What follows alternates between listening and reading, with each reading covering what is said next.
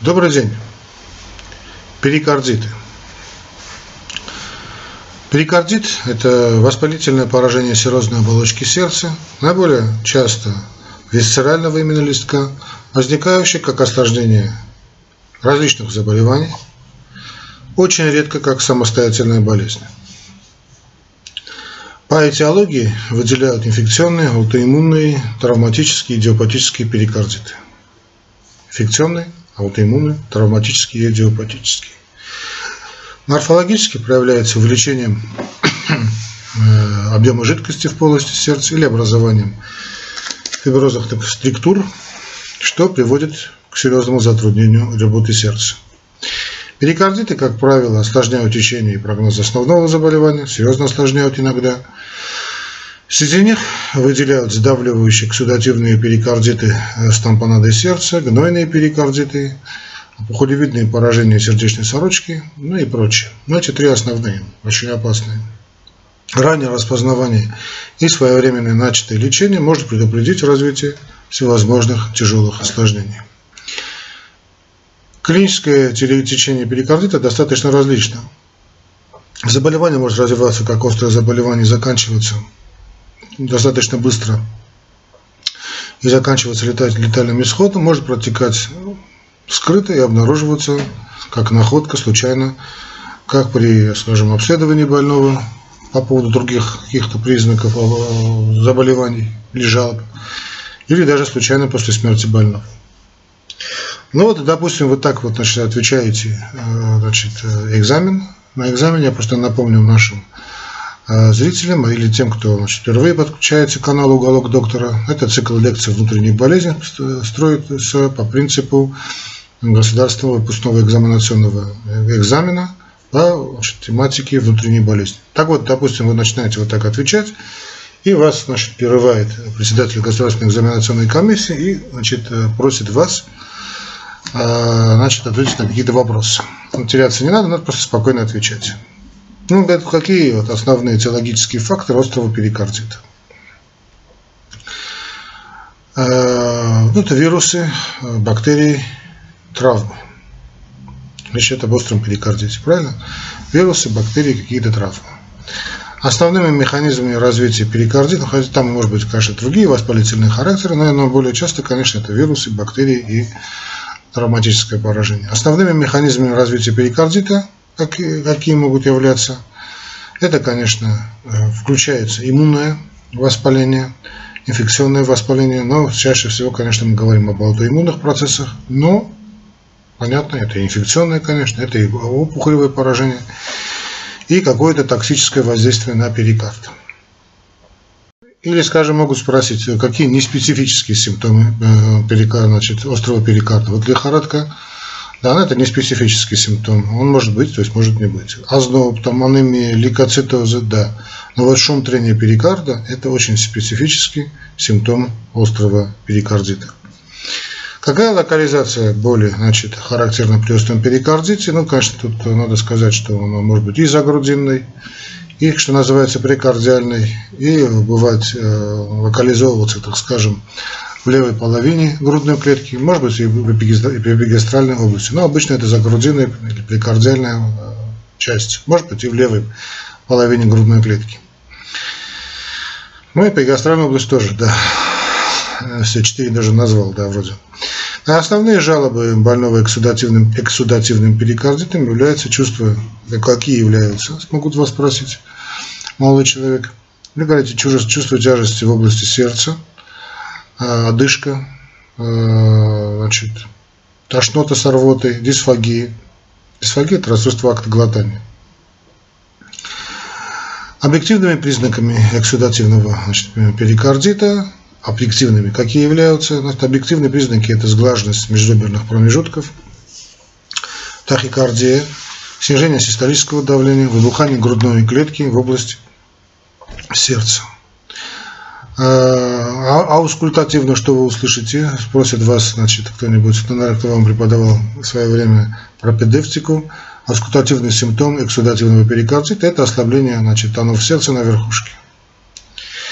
А какой наиболее информативный метод диагностики эксудативного перикардита?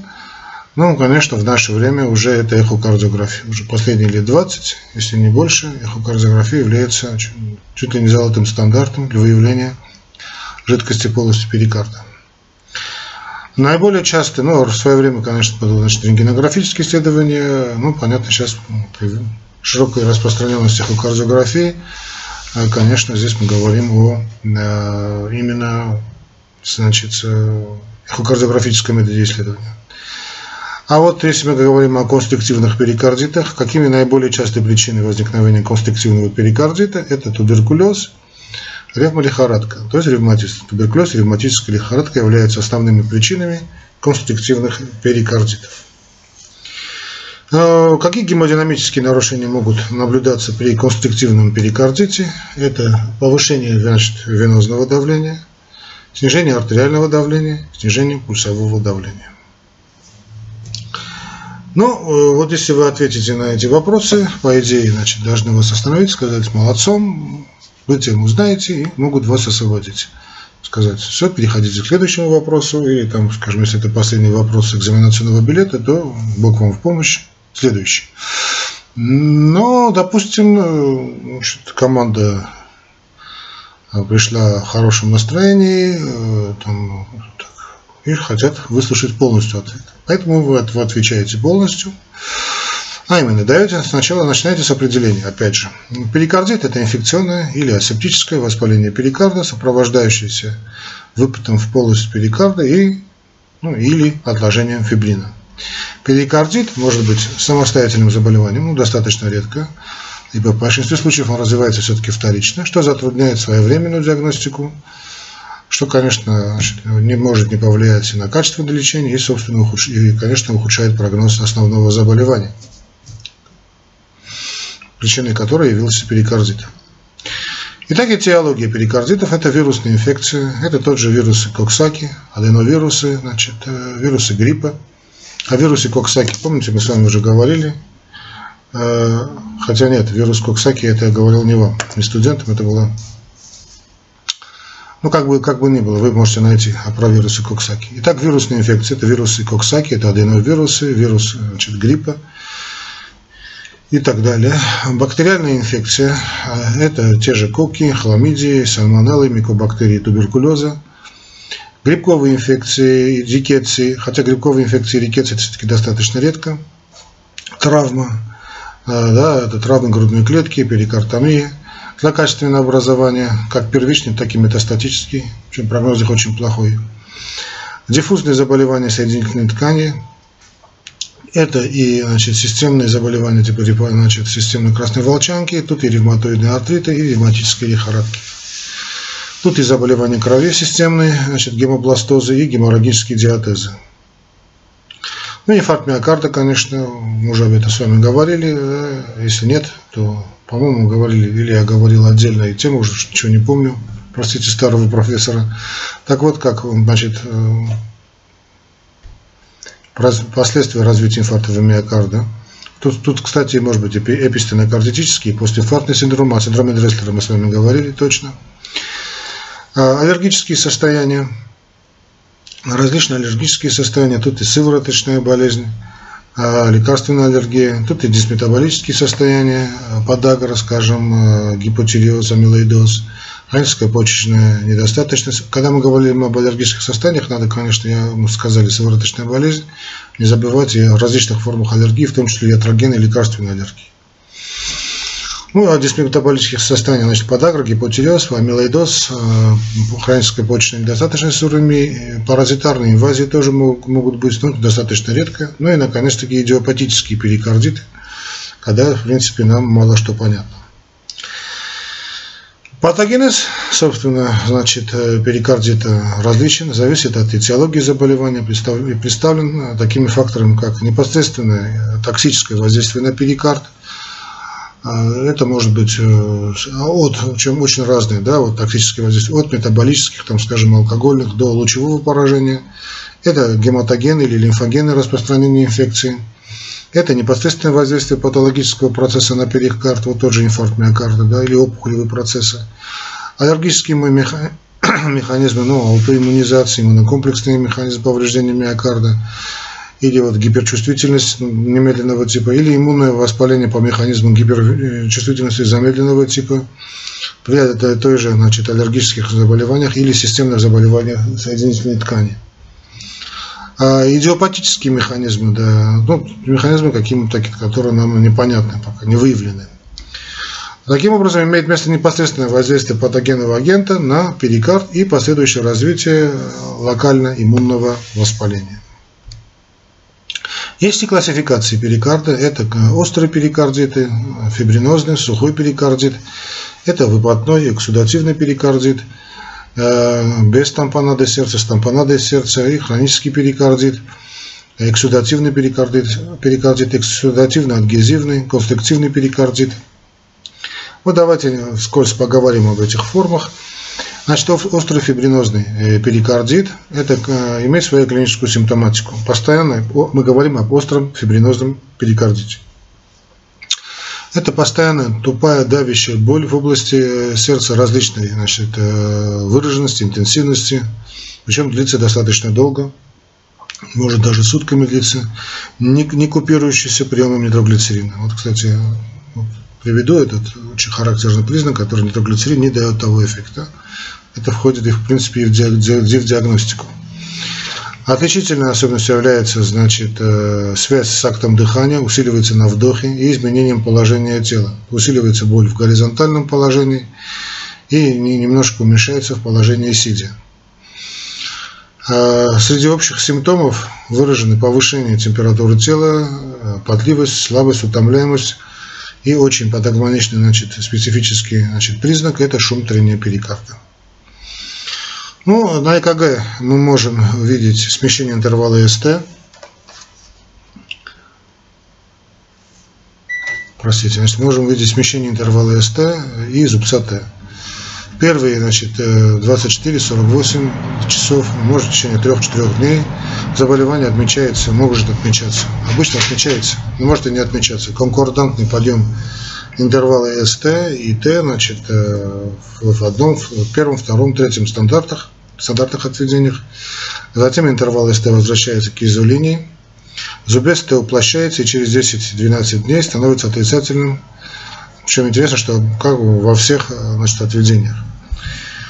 Через несколько недель, через 4-5 недель э, ЭКГ нормализуется. Значит, э, я говорю довольно часто, но по разным данным, где-то 20-25% случаев изменения на ЭКГ могут вообще не присутствовать. Э, что же мы увидим в крови? В крови мы увидим уверенно, умеренно выраженный лейкоцитоз, сдвиг формулы влево, ускорение сои. Э, ну, рентгенологически, там, эхографически вряд ли мы что-нибудь выявим. Они изменения со стороны сердца не характерны, хотя тут есть, конечно, какие-то определенные признаки, но они все-таки не характерны. Острый перикардит может заканчиваться выздоровлением, однако в случае значит, прогрессирования он может трансформироваться в выплотной или конструктивный перикардит. Ну а прогноз такого острого фибринозного перикардита зависит от основного заболевания. Эксудативный перикардит. Значит, клиническая картина определяется характером, количеством и э, темпом накопления жидкости в полости перикарда. Понятно, чем быстрее это дело развивается, тем оно опаснее. Начальные проявления выпадного перикардита соответствуют клинике вот, э, фибринозной формы. Э, появление эксудата сопровождается уменьшением болей, э, ослаблением шумотрения перикарда, при значительном выпаде симптомы, связанные с увеличением объема сердечной сорочки, связанные с повышением внутри э, значит, перикардиального давления, приводят к затруднению диастолического наполнения желудка и, следственно, к нарушению гемодинамики. Ну, клиника, она очень типична, это одышки, одышка, значит, выраженное давление и чувство тяжести за грудиной, а, при сдавливании пищевода возвратного и блуждающего нервов. Здесь у нас и дисфагия, здесь у нас и значит, сухой кашель, здесь у нас и афония, и икота. Наблюдаются симптомы пережатия венозных значит, стволов верхней полой вены, такое набухание шейных вен, увеличивающееся на вдохе, отечность лица и шеи, сочетание таким с цианозом губ, но, носа, ушей, имеет место нарушение печеночного и портального кровообращения. увеличение печени, асцит с незначительными отеками на нижних конечностях, повышение венозного давления, снижение скорости кровотока, увеличение объема циркулирующей крови. При большом объеме выпыта область сердца несколько выбухает, а межреберья сглаживаются. Перкуторно определяется значительное расширение сердечной тупости, в том числе вверх. Дифференциально-диагностическим признаком служит изменение значит, границ сердечной тупости в зависимости от положения тела больного. Э, в положении больного на спине э, зона сердечной тупости округляется в вертикальном э, положении, то есть сидя, стоя. В первом, втором межреберьях зона притупления сокращается, ее форма приближается к неравнобедренному треугольнику. Характерным признаком является смещение верхушечного толчка вверх и влево, третье, четвертое межреберье, и ослабление тонов сердца на верхушке. При прогрессировании процесса может развиться тамбонада сердца, тут и стойкая тахикардия, мучительные приступы одышки, малый такой нитевидный парадоксальный пульс. Снижение артериального давления, при этом кожа покрывается холодным липким потом, цианоз переходит в разлитой, конечности становятся холодными. Иногда больные э, могут терять сознание. Каждый такой приступ может закончиться очень печально, латентным исходом.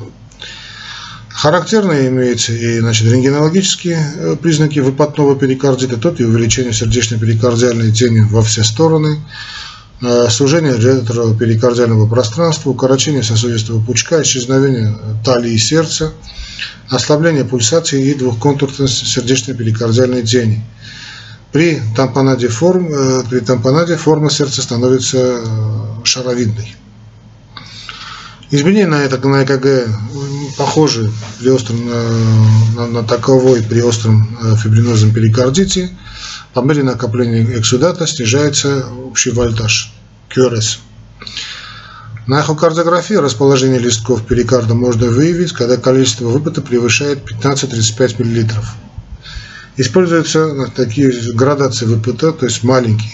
Расхождение значит, листков перикарда в диастолу менее 10 мм, умеренный более 10 мм, сзади большой около 20 значит, мм, очень большой более 20 мм и значит, соответственно сдавление э, сердца. При большом количестве выпада сердца может, э, сердце может свободно двигаться в полости перикарда. Такой термин есть плавающее сердце. Значит, двухмерная эхокардиография позволяет судить о природе жидкости в перикарде, наличие фибрина, значит, сгустков крови в полости. Кто видел, значит, заметит, это очень такая картина, которая запоминается надолго, если не на всю жизнь. Опухолевых значит, изменениях отложения кальция. Вот все это можно сказать, э, если, конечно, хороший специалист, эхокардиограф, э, эхокардиографист. Но через пищеводные ЭХОКГ проводят при послеоперационных изолированных выпадах, а также при выявлении метастазов и значит, утолщении перикарда. По данным компьютерной томографии или магнитно-резонансной томографии объем выпута можно определить точнее, чем с помощью эхокардиографии. Извините, пожалуйста. А, значит, мы говорили о конструктивном перикардите. А, значит, данный вид перикардита является, значит, возникает вследствие облитерации околосердечной сумки и кальцификации перикарда. Наиболее частыми причинами этой формы являются туберкулез, гнойные инфекции, травмы грудной клетки и реже ревматизм. В результате сдавления околосердечной сумки уменьшается способность сердца к диастолическому расширению, что ведет к развитию недостаточности кровообращения. Процесс рубцевания распространяется на магистральные сосуды, вызывает сдавление полых вен и приводит к развитию венозного застоя со стойким повышением венозного давления. В связи с нарушением кровотока в печеночных венах развивается значит, э, развитием, вернее, значит, перигепатита и уплощением так называемой глисоновой капсулы. Печень увеличивается и становится плотной. Это так называемый псевдоцирроз пика.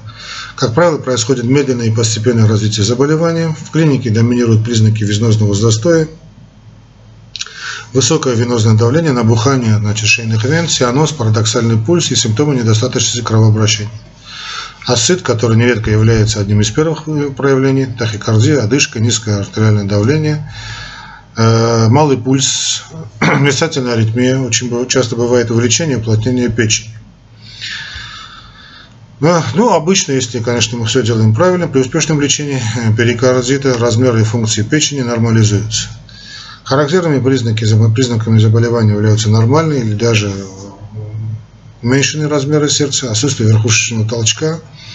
На его месте может наблюдаться такое, наблюдаться такое систолическое втяжение – половине случаев выслушивается и дополнительный тон, так называемый перикард-тон, следующий вскоре после второго тона, где-то через 0,09-0,16 секунд. На рентгеноскопии можно увидеть уменьшение сердечной пульсации, кальцификация перикарда, плевроперикардиальное сращение, неизмененные размеры сердца. Э, на ЭКГ мы видим значит, нарушение расщепления или зазубренность зубца П, значит, э, низкий вольтаж КРС, отрицательный зубец Т, нарушение внутрижелудочковой проводимости. Как же мы это дело лечим? Главным образом тактика лечения заключается в лечении, ну, собственно, основного заболевания, на фоне которого развивается и перикардит. Терапия активного периода проводится в стационаре. После купирования активности процесса больные должны наблюдаться амбулаторно врачом-кардиологом. Это, конечно, прерогатива только и только кардиологов. Лечение острого значит, фибринозного эксудативного перикардита включает назначение нестероидов, это обычный индометацин, а, ну, где-то дозе до, до 100 мг, ибупрофен 400-800 мг 4 раза в сутки, ну или другие нестероиды.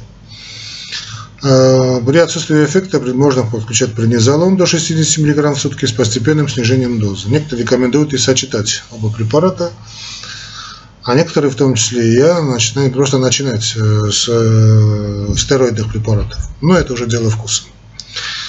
При эксудативном перикардите в случае отсутствия эффекта значит, в течение двух недель значит, эффекта проводимой терапии и сохранения большого выпута уже рассматривается уже кардиохирургия, показан перикардиоцентез введением кортикостероидов в полость значит, сердечной сумки. Э, очень хорошо себя зарекомендовал колхицин. Значит, для профилактики рецидивов эффективен именно колхицин, да, где-то в дозе 0, значит, 5 мг два раза в сутки в качестве монотерапии. Ну или там есть другие авторы, э, которые рекомендуют сочетать с нестероидами. Э, по жизненным показаниям проводится значит, перикардиоцентез. Ну, о показаниях тоже скажем. Значит, показания к перикардиоцентезу – это расхождение листков перикарда в диастолу более 20 мм значит, по данным эхокардиографии. При объемном выпаде, сохраняющемся на фоне медикаментозного лечения более 1-2 недель, э, а также, конечно, с диагностической целью. А есть у него и противопоказания. Ну, это, конечно, расслоение аорты. Это, да, очень, конечно, бывает, когда идет сочетано две такие патологии. Редко, но бывает некомпенсированная коагулопатия и выраженная тромбоцитопения. Конструктивный перикардит, лечение вот здесь у нас хирургическое, э, перикардэктомия, направленная на устранение собственной констрикции. Показания к операции – это признаки нарушения кровообращения и венозного кровотока. Консервативное лечение проводится э, в предоперационный период, а также у пациентов, тяжесть состояния которых исключает хирургическое лечение. Консервативная терапия направлена на уменьшение явления недостаточности кровообращения, снижение венозного давления. Ну, здесь сердечные значит, гликозиды никак не показаны, неэффективны. Повышение уровня белка и нормализация электролитного баланса. А, ну, в принципе, я думаю, столько хватит. Давайте все-таки больше значит, время уделим значит, ситуационным задачам, ну и э, вопросам тест-экзамена. Вот я вот сейчас скачал несколько клинических задач для вас. Давайте будем внимательны и будем смотреть вместе, ну, вместе проводить исследования и выстраивать логическую цепочку, ставить, выставлять диагноз, ну и, конечно, и лечение. Так, так, так, вот переходим сюда. Угу. Клиническая, вот она, клиническая задача вот такая. Больной, больной 25 лет обратился к участковому врачу с жалобами на боли давящего характера в области сердца, продолжающиеся в течение двух суток, усиливающиеся при дыхании и лежа в постели на спине. Повышение температуры тела до 38 градусов, озноб, потливость, слабость. Около двух недель назад, до появления значит, жалоб, после переохлаждения появилось переохлаждение, появился кашель, насморк, врач не обращался, раб продолжал работать. Состояние средней тяжести, кожные покровы, видимые слизистые обычной окраски, зев чистый, гиперемии нет, миндалины не увеличены, периферические лимфоузлы не увеличены. Дыхание через нос свободное, частота дыхания 20 в минуту. При перкуссии легких ясный легочный звук, при аускультации дыхание визикулярное, хрипов нет. Область сердца не изменена, правая граница сердца у правого края грудины, левая на полтора сантиметра внутри от средней ключичной линии, верхняя третья Тоны сердца ясные, в четвертом межреберье слева по парастернальной линии прослушивается на ограниченном участке скребущий шум, усиливающийся на вдохе, и при надавливании стетоскопом. Услышали, нет? Внимательно, надеюсь. Пульс 128 в минуту, ритм правильный. Артериальное давление 90 на 60, живот мягкий, безболезненный при пальпации. Печень не увеличена, селезенка не пальпируется. Отеков не надо. Нет. Нет. Ну, какой у нас будет диагноз? У нас будет диагноз, это острый фибринозный перикардит. Характерным в данном случае является связь заболевания с переохлаждением, очень четко это прослеживается. Длительный характер болей в сердце связан с актом дыхания и изменениями положения тела. Ну, а среди общих симптомов, значит, э, отмечаем, мы отметили лихорадку, озноб, потливость. По тагмоничным очень признакам мы услышали шум трения перикарда, да, для которого характерна ограниченная значит, локализация, вот такой скребущий звук. Отсутствие радиации, усиление на высоте вдоха при надавливании грудной клетки – ну, что мы сделаем? Здесь мы сделаем, конечно, общий анализ крови, биохимический анализ крови, ну, типа КФК, МБКФК, ЛДГ, тропонины можно сделать, да, чтобы там выяснить, что к чему э, провести диагностику. Ну, ЭКГ, эхокардиографию, рентгенографию можно сделать с органов грудной клетки. Если мы получим анализы крови, то увидим, вполне возможно, увидим лейкоцитоз, сдвиг, сдвигом влево, ускорение СОЭ, Исследование значит, ферментов значит, крови нам нужно для подтверждения, значит, вернее, исключения поражения миокарда, хотя, если значит, э, тут есть разные мнения, если ну, подключается и значит, поражение собственного миокарда, что тоже может быть, можем, можем иметь ложноположительные данные. А, то достаточно это не факт. Но на ЭКГ, учитывая ранний срок заболевания, может быть, мы увидим конкордантный подъем Э, сегмента СТ э, в основных отведениях, возможно, грудных. Ну и на ЭХОКГ мы увидим признаки то есть вообще ничего не увидим. Тут у нас острый перикардит, сухой перикардит, мы ничего здесь не увидим. Ни на рентген, ни на эхокардиографии нам ничего не покажут. Я повторюсь, тут есть какие-то Некоторые авторы значит, говорят, что все-таки что-то можно увидеть, но давайте мы будем говорить о среднестатистически, мы, по идее, если это сухой перикардит, ничего не увидим. А, ну что же, какой план у нас будет лечения? Это, конечно, госпитализация больного, в домашних условиях его, конечно, вряд ли будет, нельзя будет держать, то есть запрещено. Ну, назначают нестероиды, я бы назначил тут же преднизолон. Потому что ну, здесь логика, логика такая. Сначала назначаются нестероиды, при неэффективности переходят на глюкозистероиды, в частности на преднизолон. Э, если вовремя все это начали, то прогноз будет хороший, больной выздоровеет. Если нет, то вполне возможно, хотя тоже возможно и спонтанное значит, излечение, э, но возможно также трансформация в острый или конструктивный перикардит. А это уже, конечно, очень печально. Поэтому ну, именно поэтому больные значит, должны находиться в клинике. Ну, давайте еще одну клиническую задачу рассмотрим. Больная 18 лет, 18 лет поступила в кардиологическое отделение жалобами на одышку, при незначительном физическом напряжении и в покое, чувство тяжести и давления за грудиной, сердцебиение, боли в коленных и голеностопных суставах, повышение температуры тела до 38,5 градусов, охриплость голоса, кашель. Из анамнеза известно, что около месяца назад перенесла ангину. Через две недели появились боли в коленных, голеностопных суставах, повысилась температура тела. Ухудшение самочувствия последние пять дней, когда появились вот эти жалобы, носящие, носящие простите, нарастающий характер. Состояние тяжелое, положение ортопное, цианоз губ, шеи, пальцев рук, набухание шейных вен, покраснение, припухлость, ограничение подвижности коленных и голеностопных суставов. Угу. На внутренней поверхности ног кальцевидная эритема, лимфоузлы не увеличены, периферических отеков нет. Грудная клетка конической формы, число дыхания 28 в минуту. При перкуссии ясный легочный звук, при аускультации дыхание визикулярное, хрипов нет. Отмечается выбухание грудной клетки в области сердца, сглаженность межреберных промежутков, границы относительной тупости сердца. Правая на 3 см наружу от правого края грудины, левая по передней подмышечной линии, верхняя на уровне второго ребра. Верхушечный толчок определяется в четвертом межреберье по передней подмышечной линии.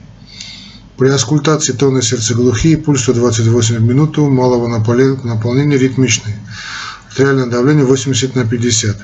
Живот обычной формы, мягкий, безболезненный при пальпации. При глубокой пальпации определяется сигмовидная кишка, подвижная, безболезненная. Печень на 3 см выступает из-под реберной дуги, край ее закруглен, чувствителен при пальпации. Область почек не изменена. Симптом Пастернацкого отрицательный, селезенка не увеличена. Рентгеноскопия органов грудной клетки, легочные поля прозрачны, без очаговых и инфильтративных изменений. Расширение размеров сердечной тени во всех направлениях, особенно вверх и вправо. Дуги сердца не дифференцируются, сосудистый пучок укорочен, пульсация резко ослаблена. Ну ладно, хорошо. Электрокардиограмма, вольтаж QRS резко снижен, отрицательный забес Т в 1, 2, 3, за стандарт имеется в виду, В2, В6 отведениях. Угу. Кровь есть? Вот, анализ крови. Гемоглобин 125 грамм на литр, эритроциты 4, лейкоциты 10,8 на 10 10, 10 на 10, 10 9 степени. Лейкоцитоз, да? Палочка ядерные 5, процентов сегмента ядерной 68, лимфоцитов 20, эозинофилов 2, моноцитов 5, соя 42. С-реактивный белок резко положительный, титр антитрептолизин О 1250. Ну, ну ладно, уже все ясно. Значит, титр антигалуронидазы 865 единиц. Анализ мочи э, плотность 1018, диатность реакции кислой, лейкоциты 2-3 в поле зрения. Ну, Диагноз остался уже понятным, тем более мы увидели вот АСЛО. Э, это ревматизм в активной фазе, в активной фазе, третья степень активности. Тут мы имеем полиартрит ревматический, острый эксудативный перикардит, там развивающийся тампонадой сердца. Почему? Значит, указание в анамнезе на перенесенную ангину, полиартрит, э, кальцевидную эритему, увеличение соя, высокий титр противострептококковых э, антител – повышение ЦРБ позволяет поставить диагноз ревматизма высокой степени активности или ревматического полиартрита. Острый эксудативный перикардит установлен на основании жалоб больной, объективное исследование, указывающее на расширение границ сердца. Подтверждением являются данные рентгенологического исследования, характерные изменения на электрокардиограмме. Э, кашель, охриплость голоса, нарастающая одышка, тахикардия, гипотония, набухание шейных вен, глухостанов сердца – позволяет заподозрить э, тампонаду сердца. Вот, я, вот этот кашель, охриплость голоса, да, нарастающая одышка, вот тахикардия, гипотония, набухание шейных вен, ну и глухость станов говорит о том, что все-таки здесь мы имеем дело, значит, с тампонадой сердца. Э, ну, для уточнения, конечно, можно послать на эхо, то есть не можно, а нужно послать на эхокардиографию. Можно, конечно, измерить венозное давление, но эхокардиография все это покажет. Какова же будет тактика нашего лечения? Это постельный, безусловно, постельный режим, диета э, с ограничением соли, особенно соли, ну и жидкости поменьше. Но в случае наличия тампонады перикардиоцентез, э, на лечение основного заболевания здесь будут у нас антибиотики пенициллинового ряда, кортикостероиды, нестероиды, колхицин. А какие осложнения могут быть? Значит, в случае отсутствия в течение двух недель эффекта от проводимой терапии и сохранения большого объема выпыта показан перикардиоцентез с введением кортикостероидов в полость сердечной сумки. Если это все делать мы не будем, то молодая девушка может закончить жизнь очень трагично. Ладно, давайте еще одну клиническую задачу. Больной, 42 года, поступила в стационар с жалобами на одышку при нагрузке и в покое, сердцебиение, слабость, возникающая при незначительной физической нагрузке, снижение трудоспособности, тяжесть в правом потреберии, потеря веса. В 30-летнем возрасте лечилась по поводу туберкулеза легких. Считает себя больным около года, когда стали появляться одышка, сердцебиение при физической нагрузке. Последние два месяца самочувствие ухудшилось, усилилась одышка, беспокоит быстрая утомляемость, значительное снижение работоспособности. Проводимое лечение сердечными гликозидами, мочегонными эффектами, э, не, мочегонными, простите, эффекты не принесло. Объективно, значит, пониженное питание, э, бледен, э, бледность, цианоз губы ушей, частота, частота дыхания 24 в минуту, 30 минут при незначительной физической нагрузке. Ну, 5 приседаний, да. Набухание шейных вен, в легких, перкуторно-легочный звук, дыхание вестикулярное, хрипов нет. Область сердца не изменена. Правая граница сердца у левого края грудины, левая на 2 сантиметра внутри от средней ключичной линии. Верхний и нижний край третьего ребра по парастернальной линии. Тоны сердца глухие, пульс 108 в минуту. Ритм правильный, 110 на 75.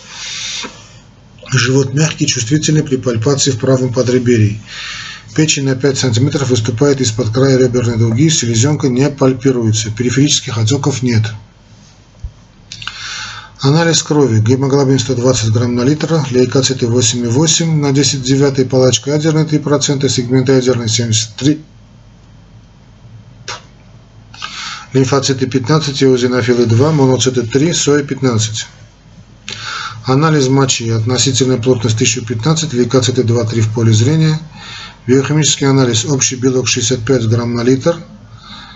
Э, билирубин 20 миллимоль на литр, холестерин 4,5, мочевина 8,8, креатинин 127 миллимоль на литр, калий 4,5 микроэквивалент на литр. УЗИ органов брюшной полости. Правая доля печени увеличена на 5 см, диффузно неоднородной структуры. Умеренное расширение воротной вены, селезенка не увеличена, небольшое количество жидкости в брюшной полости.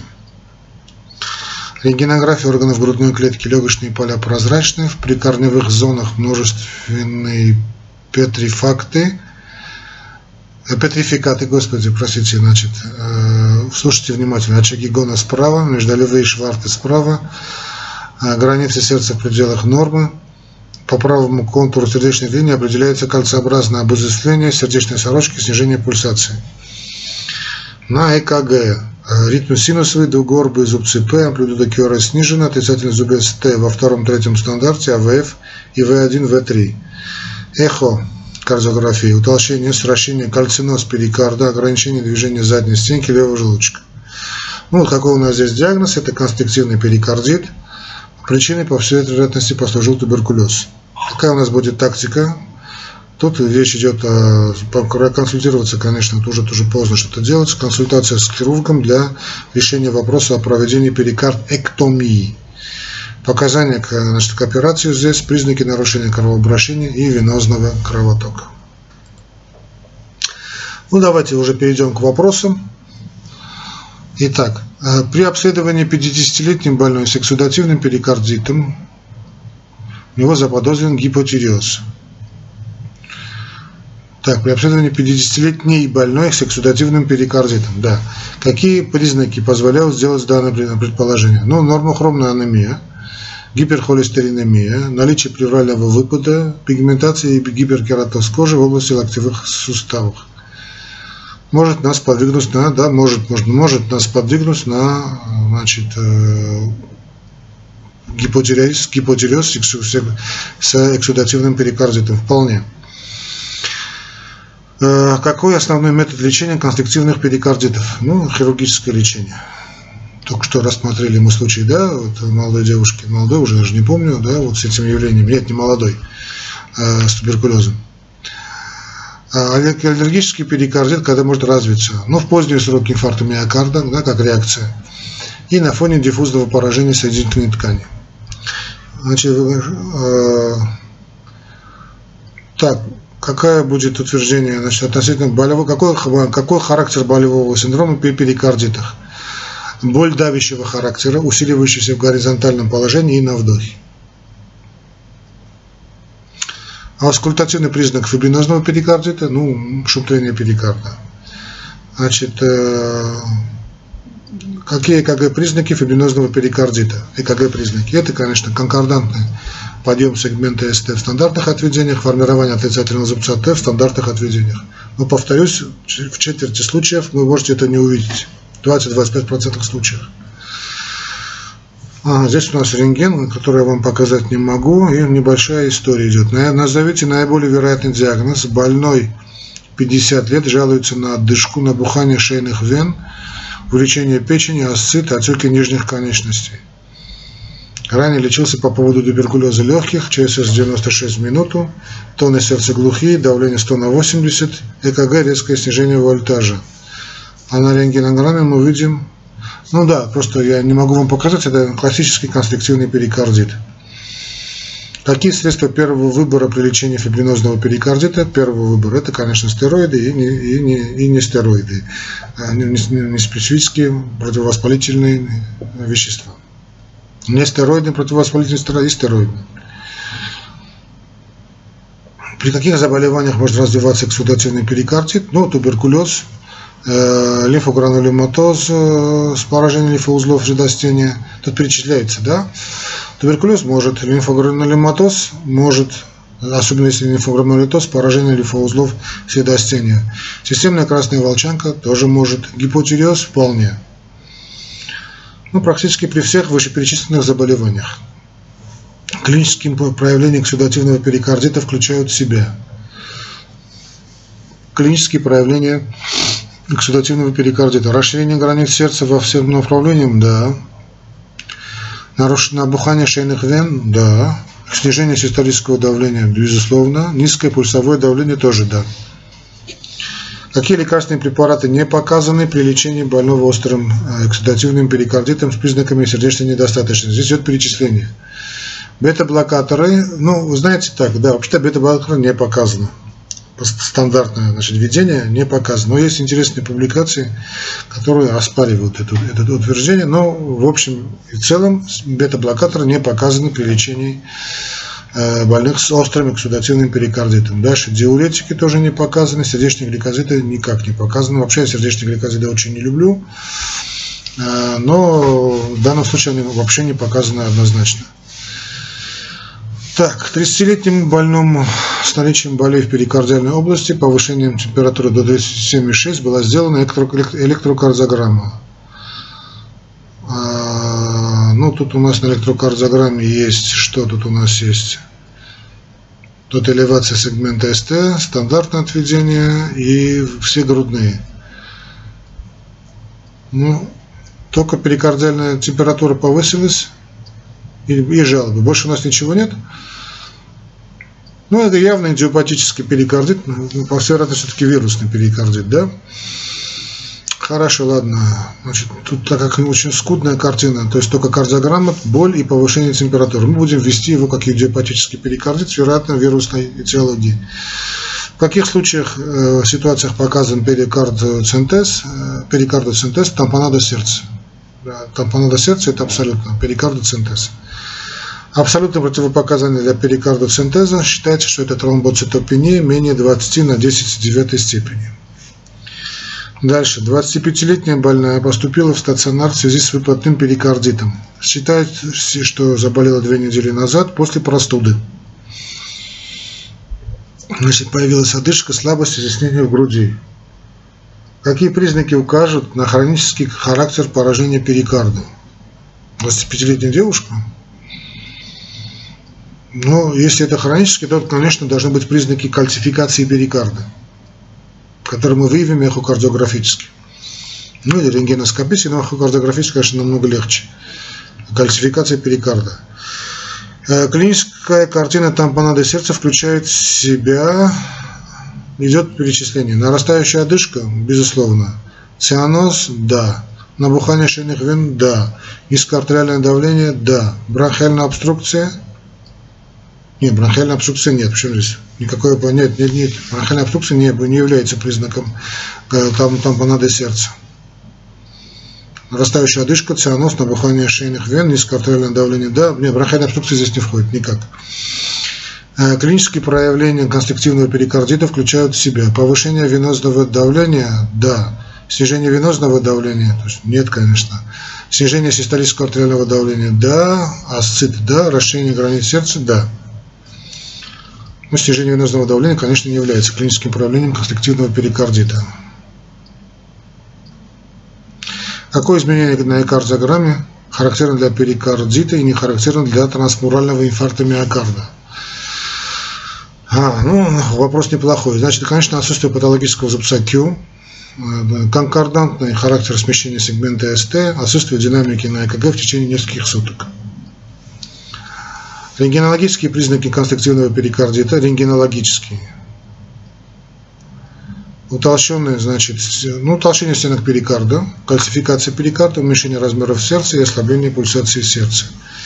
Ну, давайте на этом сегодня мы закончим. По-моему, достаточно, что касается значит, э, перикардитов. Если вы так вы ответите на экзамене по внутренним болезням, хорошая оценка вам гарантирована.